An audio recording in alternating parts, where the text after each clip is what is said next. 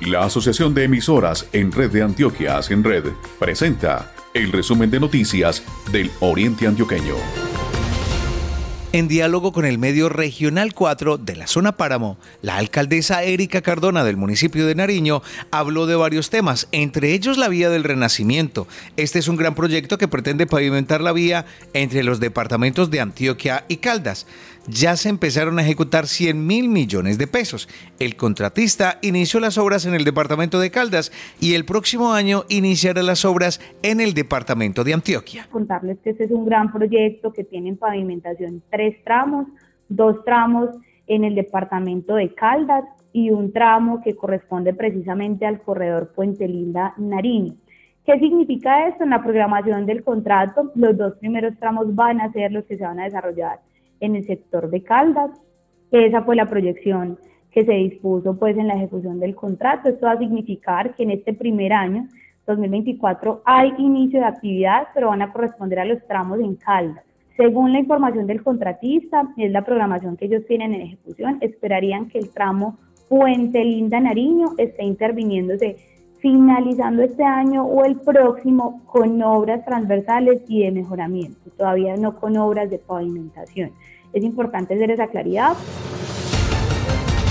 En el departamento, 430.273 estudiantes ya se han matriculado en instituciones públicas. Así lo dio a conocer el secretario de Educación del departamento, quien contó que 182.189 estudiantes pertenecen a las sedes rurales, mientras que 248.084 pertenecen a las zonas urbanas.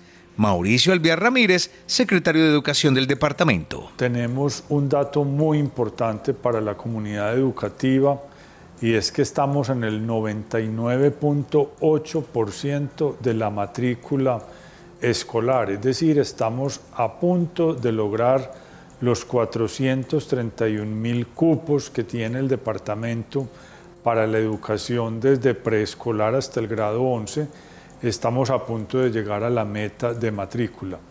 Todavía tenemos un tiempo hasta el 29 de febrero para poder llegar a esa meta del 100% de la matrícula. Ronald Mejía es el nuevo director ejecutivo de ACORA. La Junta Directiva de la Asociación de Consejos Municipales del Oriente eligió a este ex concejal del municipio de Marinilla como su nuevo director ejecutivo. Él es administrador de empresas, profesional en gestión humana, especialista en evaluación y gerencia de proyectos y además por 20 años ha asesorado a empresas de servicios públicos en el territorio. Es una posibilidad grandísima de servirle a la región, de dignificar la tarea de los concejales, de los consejos de estas corporaciones que está sentada en los 27 afiliados que hoy tenemos. Yo fui concejal y, y siento y viví todas las necesidades y todo lo que tiene que pasar esas personas que hay detrás de esa curul. Así es que es un reto muy importante, lo hacemos con todo el cariño, con todo el ánimo y con toda la capacidad de gestión que podemos tener hoy como equipo para sacar adelante la corporación y los consejos.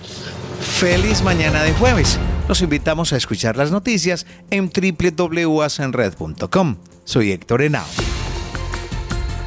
Escuche las radios del Oriente Antioqueño en asenred.com. Asociación de Emisoras en Red de Antioquia, Asenred. 20 años por la paz, el desarrollo y las comunicaciones.